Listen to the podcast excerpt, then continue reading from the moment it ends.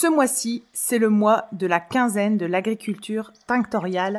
Retrouvez tous les midis du 18 au 29 mars entre midi et 2 une vingtaine d'experts dans leur domaine qui parleront de l'agriculture tinctoriale. C'est en visio pour permettre à chacun d'y participer. Les inscriptions se font pour les membres Patreon sur Patreon. On vous y attend très nombreux et vous avez le programme et les thèmes abordés ainsi que les invités présents disponibles sur le podcast Aréco Vert.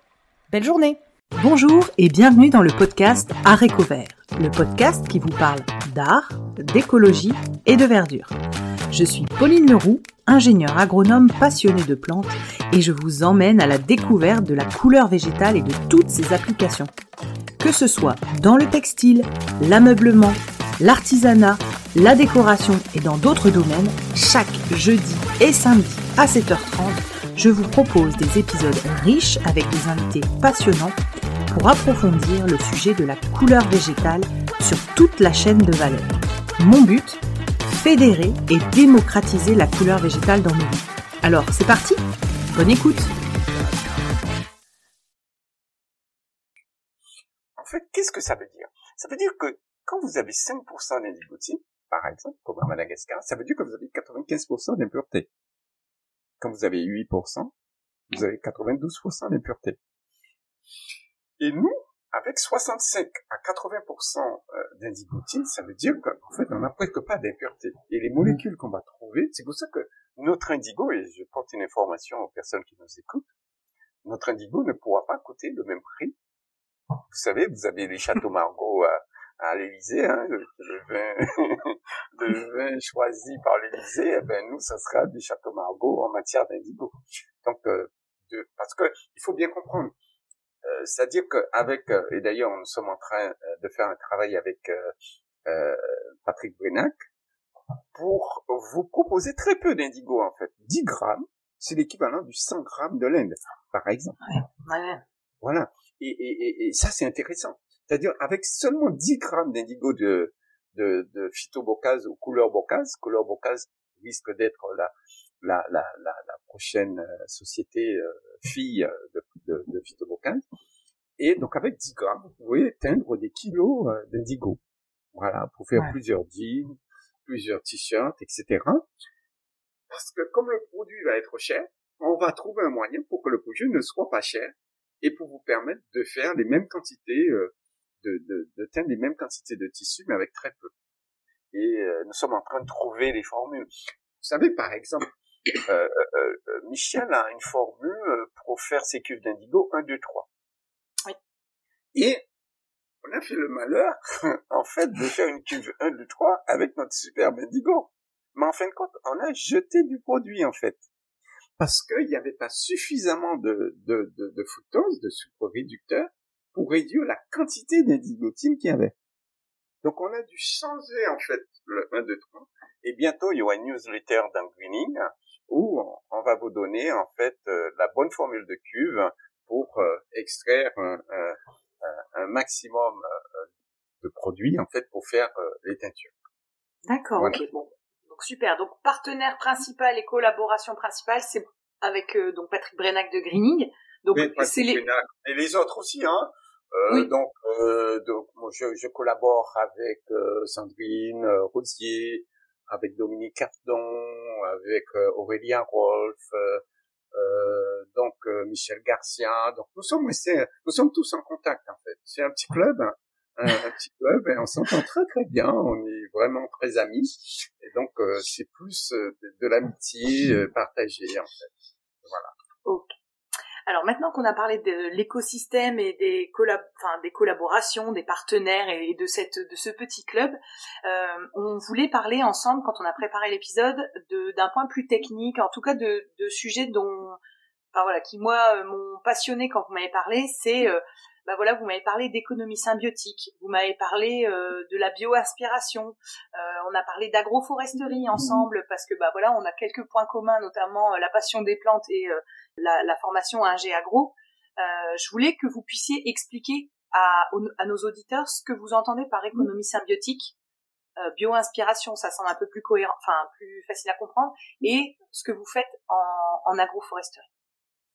Mais pour bien vous expliquer ça, euh, Pauline, et je vous remercie de me poser cette question, qu'est-ce qu'on constate aujourd'hui? On constate, si on prend le cas de la Guadeloupe, que nous subissons des, des ouragans de plus en plus puissants, qui viennent détruire euh, l'archipel et plus près de chez vous, hein, à l'heure où je vous parle, hein, aujourd'hui, euh, quand vous regardez les infos, notre planète est en train de brûler. On a des méga feux États-Unis, au Canada, en Europe, plus près de vous. Vous avez vu la Grèce. Hein. La Grèce est en train de brûler, donc le Portugal, la France, même l'Algérie, l'Italie, l'Espagne. Euh. Et pourquoi on a ces méga feux? C'est parce que on a fait le malheur de déterrer ce que la nature avait pris soin d'enterrer. On a été des fossoyeurs. Et quand un fossoyeur, c'est quelqu'un qui fait des grands trous, et surtout, ne faites plus de grands trous pour aller chercher vos richesses, Pauline. On fait des grands trous pour aller chercher du pétrole. On fait des grands trous pour aller chercher du charbon. On fait des grands trous pour aller chercher des minerais, du diamant, de l'uranium, de l'or, pour se remplir la poche remplie d'argent mais on aura nos yeux, tous nos yeux pour pleurer. Parce qu'aujourd'hui, quand je vois la détresse de toutes ces personnes qui ont passé leur vie à construire une belle maison en, Grèce ou ailleurs, et de voir ces personnes qui n'ont plus rien, plus rien. À quoi ça sert d'avoir rempli sa poche avec beaucoup d'argent et que tous ces biens se brûlent de seul coup? Pourquoi? Parce que nous avons été déterrés du pétrole qui sont des hydrates de carbone, les hydrocarbures. Et les hydrocarbures, donc ils ont du carbone, ils ont de l'hydrogène, ils ont de l'oxygène. Et quand le carbone rencontre l'oxygène, ça donne du CO2. Le CO2, en fait, va, capter les rayons du soleil et ça va, la Terre est, une serre. En fait, ça va chauffer, le gaz va chauffer cette serre. Et, dans cette serre, il y a de l'eau. Et quand on chauffe ce, cette eau-là, l'eau de mer, en fait, quand les, courants d'air froid rencontrent les courants d'air chaud, eh bien, ça donne tous ces dérèglements climatiques qu'on observe aujourd'hui.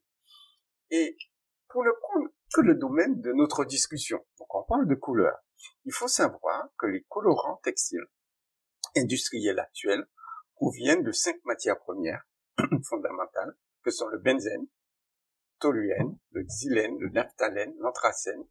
Et tous ces produits, non seulement sont toxiques, mais ils sont mmh. tous issus du pétrole. Et c'est pour ça que on a toute euh, cette pollution en Inde, euh, des industries textiles, etc., etc. Donc là, je voulais vraiment, je vous remercie beaucoup euh, de, de cette discussion pour qu'on prenne conscience qui nous sommes. Nous sommes des hommes et l'humanité se heurte aujourd'hui à la, finitude de la Terre. La Terre est finie en fait. La Guadeloupe c'est 1800 km carrés. C'est pas 1900, c'est pas 2000, 10 000, la Terre est finie. La France a une superficie déterminée. Et c'est pas extensible. Et pourtant, cette planète Terre, c'est notre unique demeure. D'accord? Et son intégrité, sa diversité son bon fonctionnement sont vitaux pour l'humanité et l'ensemble des êtres vivants. Il faut qu'on soit conscient de ça. Je pense, sincèrement, que si nous voulons sauver l'espèce humaine, et la biodiversité, la diversité de vie, et l'ensemble de notre biodiversité. Donc, si nous voulons la sauver, nous devons changer de paradigme politique. Nous devons sortir de cette économie dite extractive. Donc, ne soyons plus des fossoyeurs, ne faisons plus de grands trous. Je vous propose trois phalanges de doigts, trois, un, deux, trois.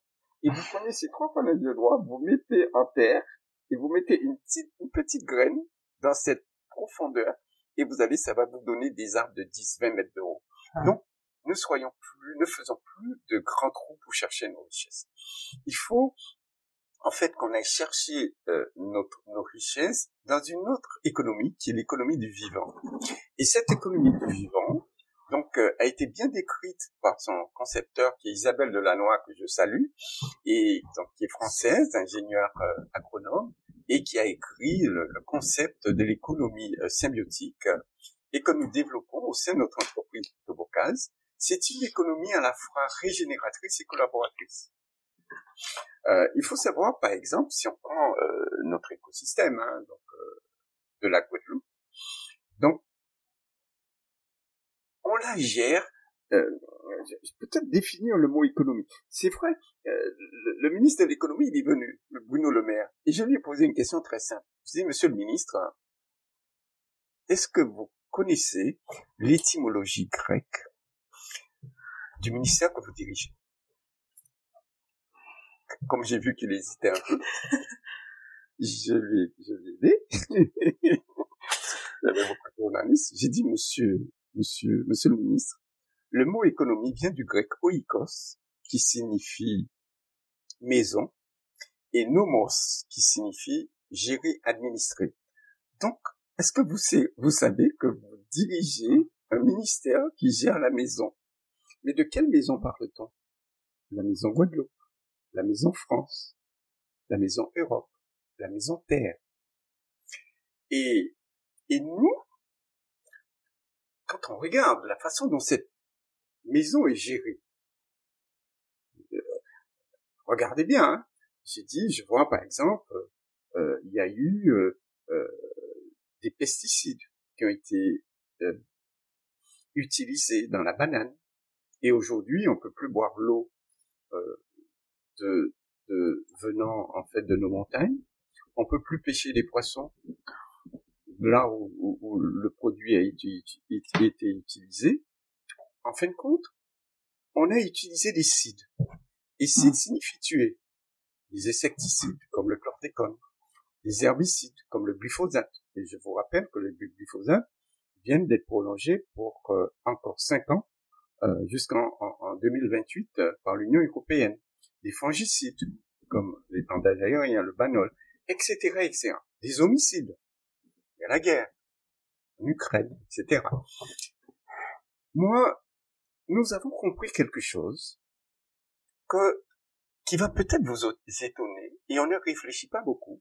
Nous sommes, Pauline, la seule planète, la seule planète, la seule planète du système solaire qui abrite la vie, c'est la Terre. Il n'y a pas de vie sur la Lune, Jupiter, Vénus, etc. Et quand je regarde l'argent qu'on dépense, on dépense des milliards d'euros ou de dollars pour tenter d'aller chercher des traces de vie supposées sous des exoplanètes qui sont à des années-lumière, sachant que la lumière se déplace à 300 000 km secondes, on n'arrivera jamais sur ces exoplanètes. D'accord?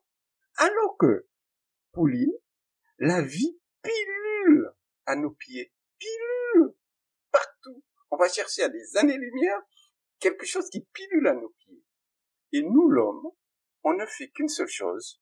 On tue avec des guerres, avec des produits phytosanitaires, avec le réchauffement climatique, les conséquences d'incendies, euh, d'ouragans, euh, euh d'inondations.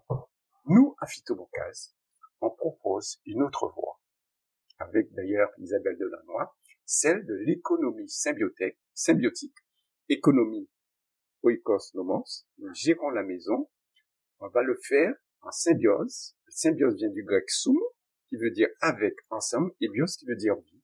Donc, nous, on fait de l'économie symbiotique, on gère la maison avec la vie. Et cette économie symbiotique, en fait, répond à quatre grands principes. Et dans ces quatre grands principes, donc définis par Isabelle Delannoy, c'est épurer, j'épure, je mets plus de poison, donc je ne tue plus personne. Comme on ne tue plus personne, les mâles vont rencontrer les femelles, vont faire des petits, donc on va régénérer, ils vont faire pipi, ils vont faire caca, donc ils vont fertiliser, donc le sol sera fertile et maintenant que le sol est fertile, on va pouvoir produire. Il faut, faut, savoir que toutes les productions de couleurs euh, naturelles à phytobocase respectent ces grands, grands principes. Par exemple, euh, je vous ai, je sais pas si c'est à vous, ou à, à, à Dominique euh, ou, ou, à Patrick, j'ai envoyé en fait euh, des images de nos productions d'oléagineux on produit des huiles de galba et des huiles euh, de moringa. Et entre chaque rangée de plantes, qu'est-ce qu'on a planté? On a planté des indigotiers. Pourquoi on a planté des indigotiers? Parce que l'indicotier euh, euh, Indigofera sulfurticosa est une plante appartenant à la famille des légumineuses. Et les légumineuses ont une particularité, c'est qu'ils vont abriter une vie dans leurs racines qu'on appelle des rhizobactéries. Et ces rhizobactéries sont les seules capables de capter l'azote de l'air, parce qu'il faut savoir que l'air dans lequel baigne actuellement euh, dans l'espace où se trouve Fouline, vous avez 78% d'azote, 78% d'azote et 21% d'oxygène. Or, 78 plus 21, 99% de l'air dans lequel on baigne, c'est de l'azote et de l'oxygène. Et vous savez pourquoi le bon Dieu, il a mis 99% euh, euh, d'azote et d'oxygène, enfin 78% d'azote et 21%. Eh ben, c'est tout simplement que les yeux de Pauline qui me regardent là, c'est fait d'azote. Le cerveau de Pauline qui m'entend pour le biais de ses oreilles, c'est fait d'azote. Votre nez qui respire, c'est de l'azote. Votre langue qui goûte les fruits, c'est de l'azote. Votre peau, c'est de l'azote. Pourquoi c'est de l'azote? Parce que et les protéines sont faites d'acides aminés. Et tous les acides aminés sont azotés. Sans azote, il n'y a pas de vie. C'est pour ça que euh, le bon Dieu nous a mis 78% d'azote dans l'air et 21% d'oxygène. L'oxygène, c'est pour que notre corps soit chaud, c'est un comburant qui va mettre du feu dans un hydrate de carbone qui est le glucose. Donc, oxygène plus hydrate de carbone, notre corps il est chaud. Et quand notre corps il est froid, on dit que Pauline, en créole, on dit chez nous, Pauline mort donc Pauline est mort froide, elle ne respire plus de comburant. donc, vous voyez comment, en fait, cet indigotier, qui est une légumineuse, va capter l'azote de l'air, d'accord, va l'accumuler dans des nodosités, et dans ces nodosités, bien d'autres formes de vie qu'on appelle des champignons, qui sont dans le sol, qui vont émettre ce qu'on appelle des filaments mycéliens, et ces filaments mycéliens, comme les réseaux du cœur, vont distribuer de la nourriture aux autres plantes. Donc, vous voyez comment nous, on, on, on travaille rien qu'avec la vie, et à côté des bactéries et des champignons, d'autres formes de vie vont venir parce qu'il y a de la nourriture, parce qu'il y a de l'azote, parce qu'il y a de la chair, parce qu'il y a des protéines, etc. Et ils viendront se nourrir. Nous avons par exemple des oiseaux qu'on appelle des merles chez nous, et ces merles, en fait, euh, vont bouffer les chenilles qui bouffent mes feuilles d'indigo.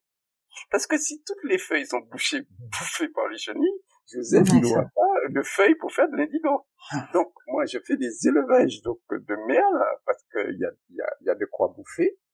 Ensuite, j'ai des araignées qui vont euh, manger les papillons et les œufs euh, de, de, de, de, ces papillons, donc euh, qui vont pas se transformer en chenilles. Donc j'ai des abeilles sauvages qui sont vraiment endémiques de Guadeloupe. Par exemple, il faut savoir que l'indigotier de Guadeloupe est pollinisé par une abeille qu'on trouve qu'en Guadeloupe. C'est-à-dire que vous n'avez pas dans les îles à côté. On trouve comme un qui s'appelle Exomalopsis barchi et qui pollinise de façon spécifique l'indigo. Et s'il n'y a pas cette petite abeille, j'ai pas de graines, parce que la graine, c'est le résultat de la pollinisation d'une fleur.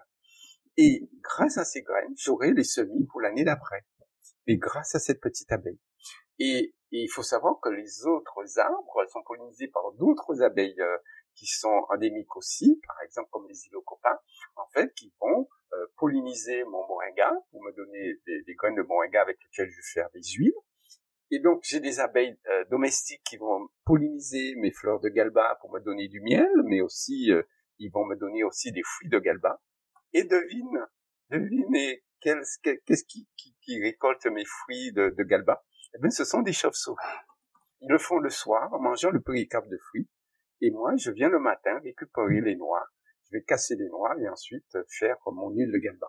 En fait, c'est ce que nous appelons l'économie euh, symbiotique l'économie euh, donc faite à partir du vivant, où en fait euh, c'est le vivant qui travaille pour nous, et on en, on en est très fier de pouvoir aujourd'hui faire des couleurs naturelles entièrement à travers la vie. Wow. Ouais, c'est du bon sens, euh, du bon sens et du respect de la nature. Euh, alors, vous aviez parlé aussi de bio-inspiration. C'est bah c'est en fait c'est notre seule source d'exemple qu'il faudrait euh, utiliser, c'est s'inspirer de ça. Est-ce que vous pouvez expliquer aux auditeurs ce que vous entendez par bio-inspiration? En fait, la bio-inspiration, c'est tout simple. C'est copier sur la nature. En fait, moi, je vais au sommet des forêts, euh, des fois tout seul, sur forêt de la Soufouillère ou aux forêts en fait du parc national de Guadeloupe. Il faut savoir que je suis au, conseil scientifique du parc national de Guadeloupe et le parc national de Guadeloupe est dans le top 10 des forêts les mieux gérées de la planète. Vous vous rendez compte? Top 10 d'après l'IUCN, l'Union internationale de conservation de la nature. Donc, je suis conscient de ça. Et qu'est-ce que je constate? Le top 10 des forêts les mieux gérées de la planète, il n'y a aucun homme dedans. Il n'y a pas un seul homme. Donc, il n'y a pas de pesticides, il n'y a pas d'herbicides, il n'y a pas d'engrais chimiques, et c'est dans le top 10 c'est faux, elle est mieux gérée avec des, des arbres ayant des troncs énormes, etc. Donc, je vais au sommet de cette forêt. Je dis, forêt, comment tu fais pour être aussi jolie? Explique-moi. Vous avez aimé Suite et fin au prochain épisode. Je vous invite à me rejoindre sur ma page Instagram Arécovert a-R-T-E-C-O-V-E-R-T, pour y découvrir le nom des prochains invités. Je me permets de vous rappeler que la seule manière de soutenir ce podcast est de le noter et le commenter sur la plateforme d'écoute de votre choix. C'est ainsi qu'on arrivera à faire porter la voix de ces passionnés de la couleur végétale. Merci à tous.